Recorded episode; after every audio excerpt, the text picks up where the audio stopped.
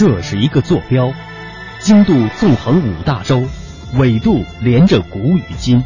这是一颗水珠，迎着阳光折射不同的语言与文明。打开沟通与对话的大门，感受智慧的神奇与伟大。文化之旅，文化之旅。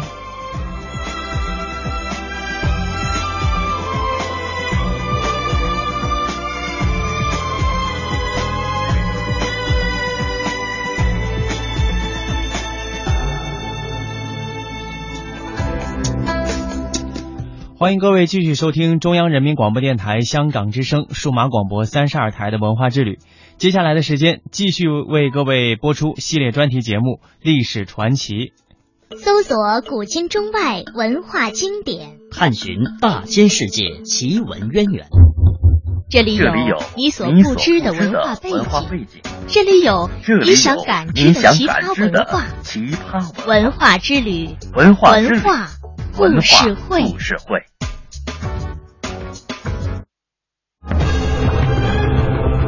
听起来很像神话的记载，可信吗？为什么会发生？是怎么发生的？那里有什么特殊的东西在吸引着他们吗？他们为什么要这么做？以记者的身份探索历史的真相，以编辑的思想整合万千线索，以主持的态度向你倾诉你所不知道的万千世界。根据史料的推断，很可能就在这里，我们可以找到答案。他们将深入古老洞穴，搜寻黑暗中隐藏的真相。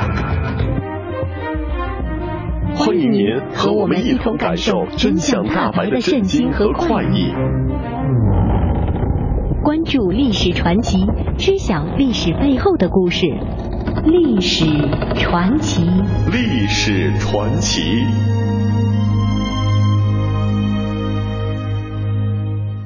收音机前的听众朋友，大家好，欢迎您打开今天的历史传奇。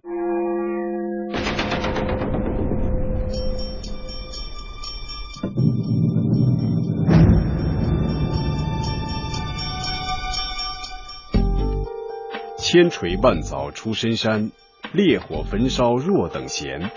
粉骨碎身浑不怕，要留清白在人间。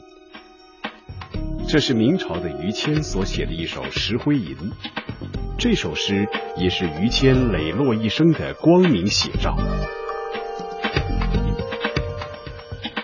今天的历史传奇为您讲述民族英雄于谦和北京保卫战。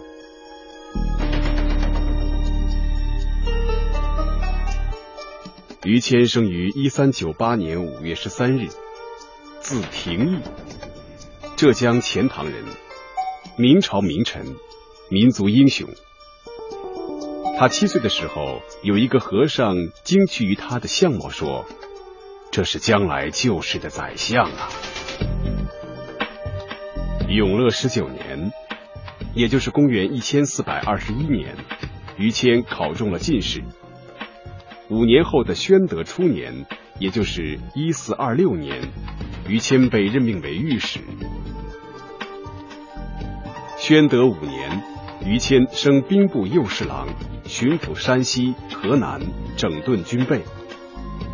正统十三年，升兵部左侍郎。明正统年间，宦官王振专权，作威作福，肆无忌惮的招权纳贿，百官大臣争相献金求媚。每逢朝会期间，凡是想觐见王振的人。必须献纳白银百两，若是能献白银千两，才可以得到九十的款待，醉饱而归。而于谦每次进京奏事，却从不带任何礼品。有人劝他说：“您不肯送金银财宝，难道不能带点土产去吗？”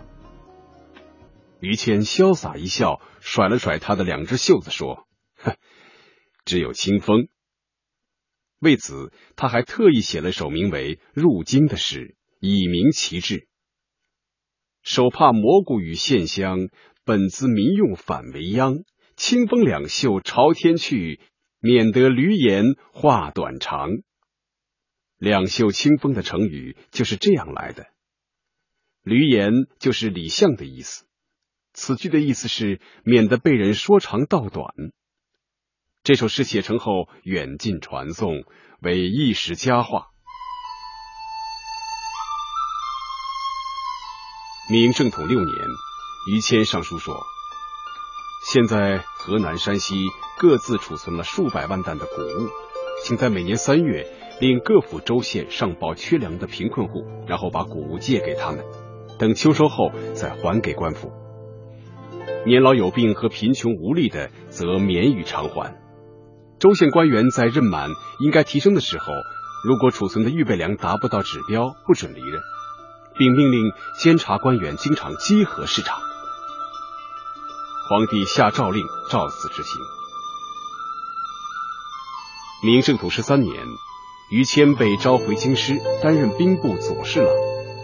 第二年秋天，野先率蒙古瓦剌军大举进犯京师，宦官王振怂恿明英宗御驾亲征，于谦和兵部尚书旷野极力劝谏，明英宗不听。旷野跟随皇帝管理军队，于谦留在京师主持兵部的工作。待到明英宗在土木堡被俘之后，大家都不知道该怎么办。成王监国，命令群臣讨论作战和防守的方略。是讲徐成说：“应当迁都南京。”于谦厉声说：“主张南迁的，该杀！京师是天下的根本，难道没有看见宋朝南渡的情况吗？”成王肯定了于谦的说法，防守京师的决策就这样定下来了。而当时京师最有战斗力的部队——精锐的骑兵部队，已经在土木堡实现了，只剩下疲惫的士卒不到十万。危急时刻，于谦请成王调南北两京以及河南的备操军、山东和南京沿海的备倭军。江北和北京所属各府的运粮军马上开赴京师，于谦也立即被提升为兵部尚书，带领军队全面展开京城保卫战。大战在即，太子年幼，于谦等人请皇太后立成王为皇帝，成王害怕的一再推辞。于谦大声说：“我们完全是为国家考虑，不是为个人打算。”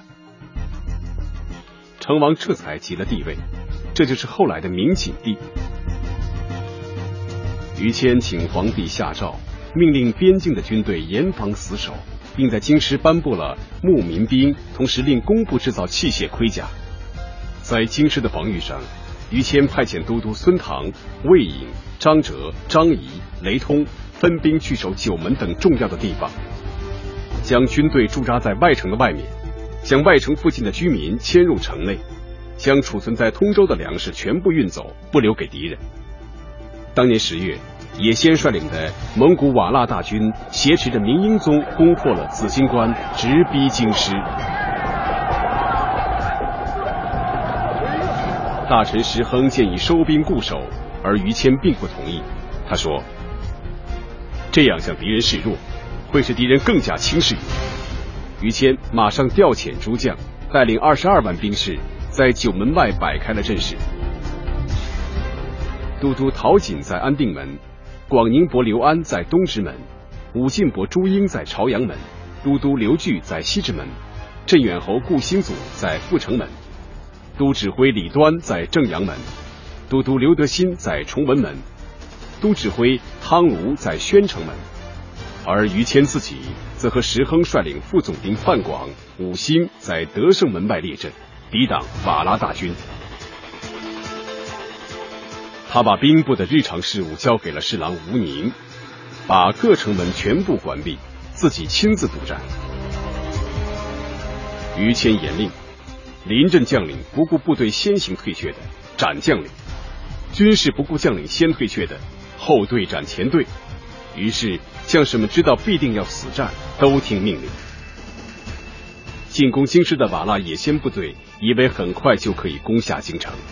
可是，在见到严阵以待的明朝官军之后，便有些沮丧。十月十三日，瓦剌军趁风雨大作之际进攻德胜门。于谦命令大将石亨在城外民房内埋伏好军队，然后派遣小口骑兵佯败引诱敌军深入。野先果然中计，亲自率大批部队穷追不舍。等野先军进入埋伏圈之后，于谦一声令下，明军开始反击。只见神机营火器齐发，火箭弓弩多如飞蝗般的射向敌军。明军前后夹击，野先部队大败而归。野先的弟弟伯罗、平章、卯纳海等将领中炮身死，瓦剌军受到了沉重的打击。当野先发觉明军主力在德胜门时，便开始集中力量转攻西直门。督守西直门的都督孙唐亲率明军出城迎战。打败野先的先头部队，但由于野先不断增兵围攻孙唐，孙唐力战不支，退至城下。此时，把守城头的军中给事诚信严令不准开城门，同时命城上守军发神炮、火箭轰击瓦剌军。明军又从张义门、德胜门抽兵增援西直门的明军，终于击退了瓦剌军的进攻。十月十四日，瓦剌军又改为进攻张义门。于谦命守军将城外的街巷堵塞，并在重要的地带埋伏好短枪手，又派兵在张义门外迎战。明军前队用火器轰击敌军，后队由弓弩压阵跟入，再次击退了瓦剌军的进攻。可就在此时，景帝所派的监军太监却率数百骑兵冲击敌阵去抢攻，使明军阵势陷入混乱。瓦剌军趁势反击，追到德胜门外。在万分紧急关头，当地居民纷纷登上屋顶，以砖石迎战瓦剌军。于谦派出的援军也及时赶到，打退了瓦剌军的反扑。野先在进攻北京的过程中，到处遭到军民的抵抗和不断袭击，各地的百姓自动组织起来抗击瓦剌军的掠夺。北方边陲重镇的守兵也抱着与城共存亡的决心，誓死保卫国土。野先进攻北京各门屡次遭到失败的同时，瓦剌的中路大军在居庸关的进攻也受到挫折。野先获悉明朝各路援军即将到达京师，唯恐后路被切断，便于十五日夜率一部人马挟持明英宗朱祁镇由良乡向紫金关撤退。这个时候，于谦也发现野先的瓦剌军正在撤退，便命令石亨等人集中火炮轰击野先军营，炸死瓦剌军一万余人。瓦剌军在撤退的路上，所到之处是烧杀抢掠，掠夺了许多物资和人口；而明军则分路追击，穷追猛打。石亨大破瓦剌军于清风殿，范广在固安打败瓦剌军，野先一路狂逃。十月十七日撤出紫金关，不久退出关外。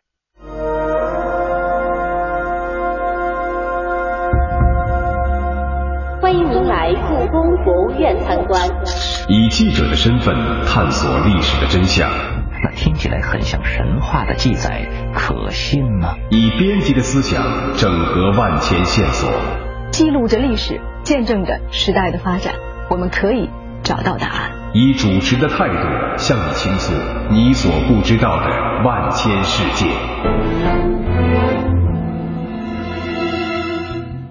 欢迎您和我们一同感受真相大白的震惊和快意。关注历史传奇，知晓历史背后的故事。历史传奇。历史传奇。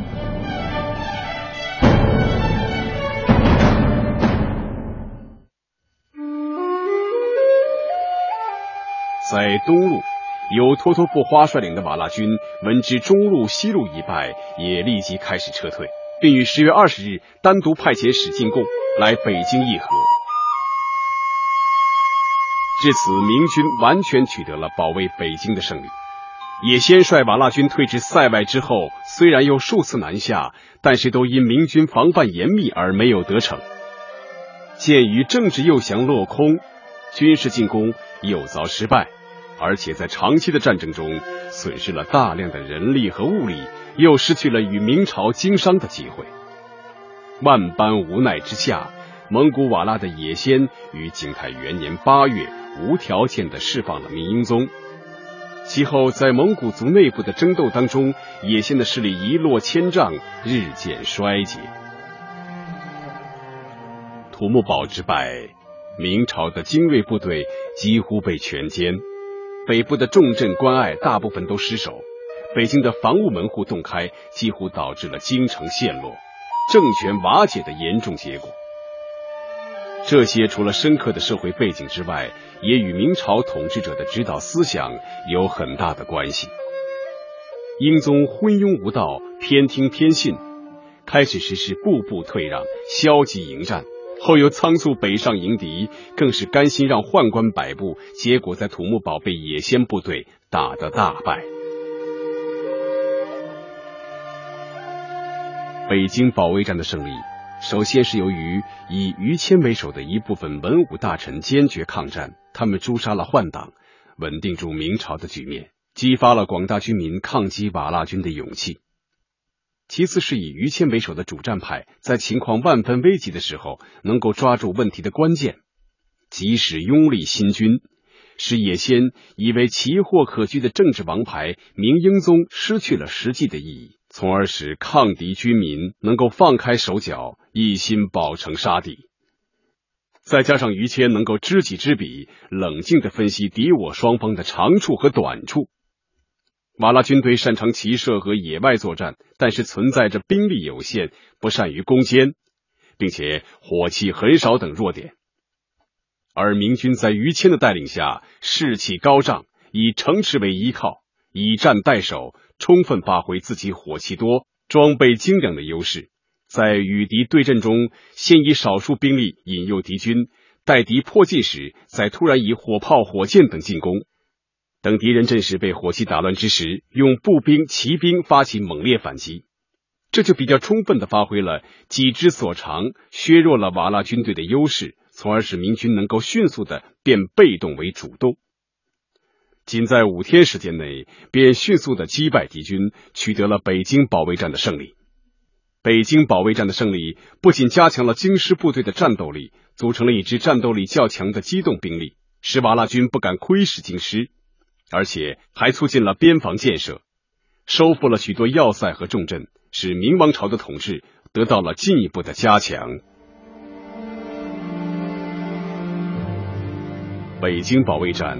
也留下了后遗症。被瓦剌放回的英宗，在石亨、徐有贞等和宦官的拥戴下，发动夺门之变，于公元一千四百五十七年正月重登帝位，废景帝为成王，并立即把于谦和大学士王文逮捕入狱。石亨、徐有贞、曹吉祥等人诬陷于谦制造不轨言论，要另立太子。都御史萧维珍以谋反罪判处于谦、王文等人死刑。王文忍受不了这种诬陷，急于争辩。于谦笑着说：“这是石亨他们的意思罢了，分辨有什么用处？”奏书上呈之后，英宗有些犹豫地说：“于谦实在是有功劳的。”徐有贞则说：“不杀于谦，复辟这件事就成了出师无名。”听了徐有贞的说法。英宗皇帝的主意便拿定了，于谦最终被处死在闹市，并弃尸街头，还被抄了家。他的家人都被充军到边疆。于谦本人一生非常简朴，尤其是土木堡之变以后，他经常住在值班的地方，不回家。当时景帝知道于谦一向有痰症病，便派太监辛安、舒良轮流前往探望。听说他的衣服用具过于简单，便诏令宫中造了赐给他。景帝又亲自到万岁山砍竹取枝赐给他治病。有人说皇帝太过宠爱于谦，太监兴安等说，于谦日夜为国分忧，不问家产。如果他去了，让朝廷到哪里还能找到这样的人呢？到于谦家被抄的时候，家里没有多余的钱财，只有正屋内的门锁得严严实实。打开来一看，都是皇上赐给他的蟒袍剑器。于谦死的那天，阴云密布，全国的人都认为他是冤枉的。有一个叫朵儿的军官，本来是曹吉祥的部下，他把酒泼洒在于谦死的地方祭奠，然后大哭。曹吉祥看到后，愤怒的鞭打他。可是第二天，朵儿还是照样泼酒祭奠。都督同知陈逢被于谦的忠义所感动，收敛了他的尸体。于谦死后，石亨的党羽陈汝言担任了兵部尚书。不到一年，这个贪官所干的坏事败露，贪赃累计数万两白银。皇帝召集大臣进去看，并同时变了脸色，说道：“于谦在景泰帝朝受重用，死时没有多余的钱财。陈汝言为什么会有这么多？”石亨低着头不能回答。不久，边境又有敌人滋扰。英宗皇帝满面愁容，他身边的太监说道：“如果于谦在，一定不会让敌人这样。”英宗皇帝无言以对。这一年，徐有贞被石亨重伤，充军到了金池口。又过了几年，石亨也被捕入狱，死于狱中。曹吉祥谋反，被灭族。于谦的事情终于得以真相大白。成化初年，明英宗将于谦的儿子于勉赦免，并让他回到了京师。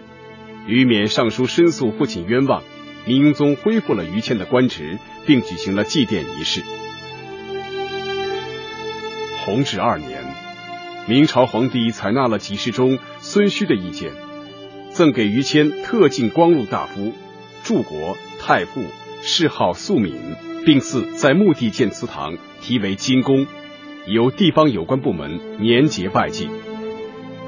后来到了万历年间，又改谥为中肃。于谦的被害令天下人叩腕叹息。大敌当前之时，于谦不计个人得失，一心保家卫国，成为北京保卫战的中流砥柱。他的节操和功绩彪炳千古。多年以后，于谦的女婿又把他的灵柩运回故乡杭州。与南宋抗金名将岳飞的墓一样，葬在西子湖畔。后人用“赖有岳与双少保，人间始觉重西湖”的诗句来缅怀两位民族英雄的气节和千秋功绩。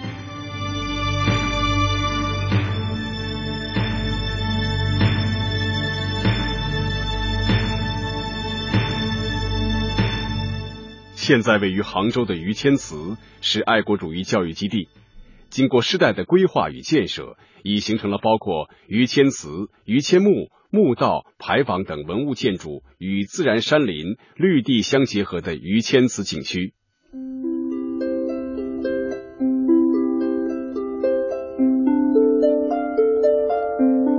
于谦墓曾于一九六六年被毁。一九八二年重建的于谦墓，将原来的七座坟冢改为一座，墓高两米，青砖环砌，重刻墓碑，上书“大明少保兼兵部尚书赠太傅侍中肃于公墓”。墓前设祭桌香炉。一九九八年，为纪念于谦诞生六百周年，又在墓道两侧配置了仿明式石翁仲、石兽及牌坊等。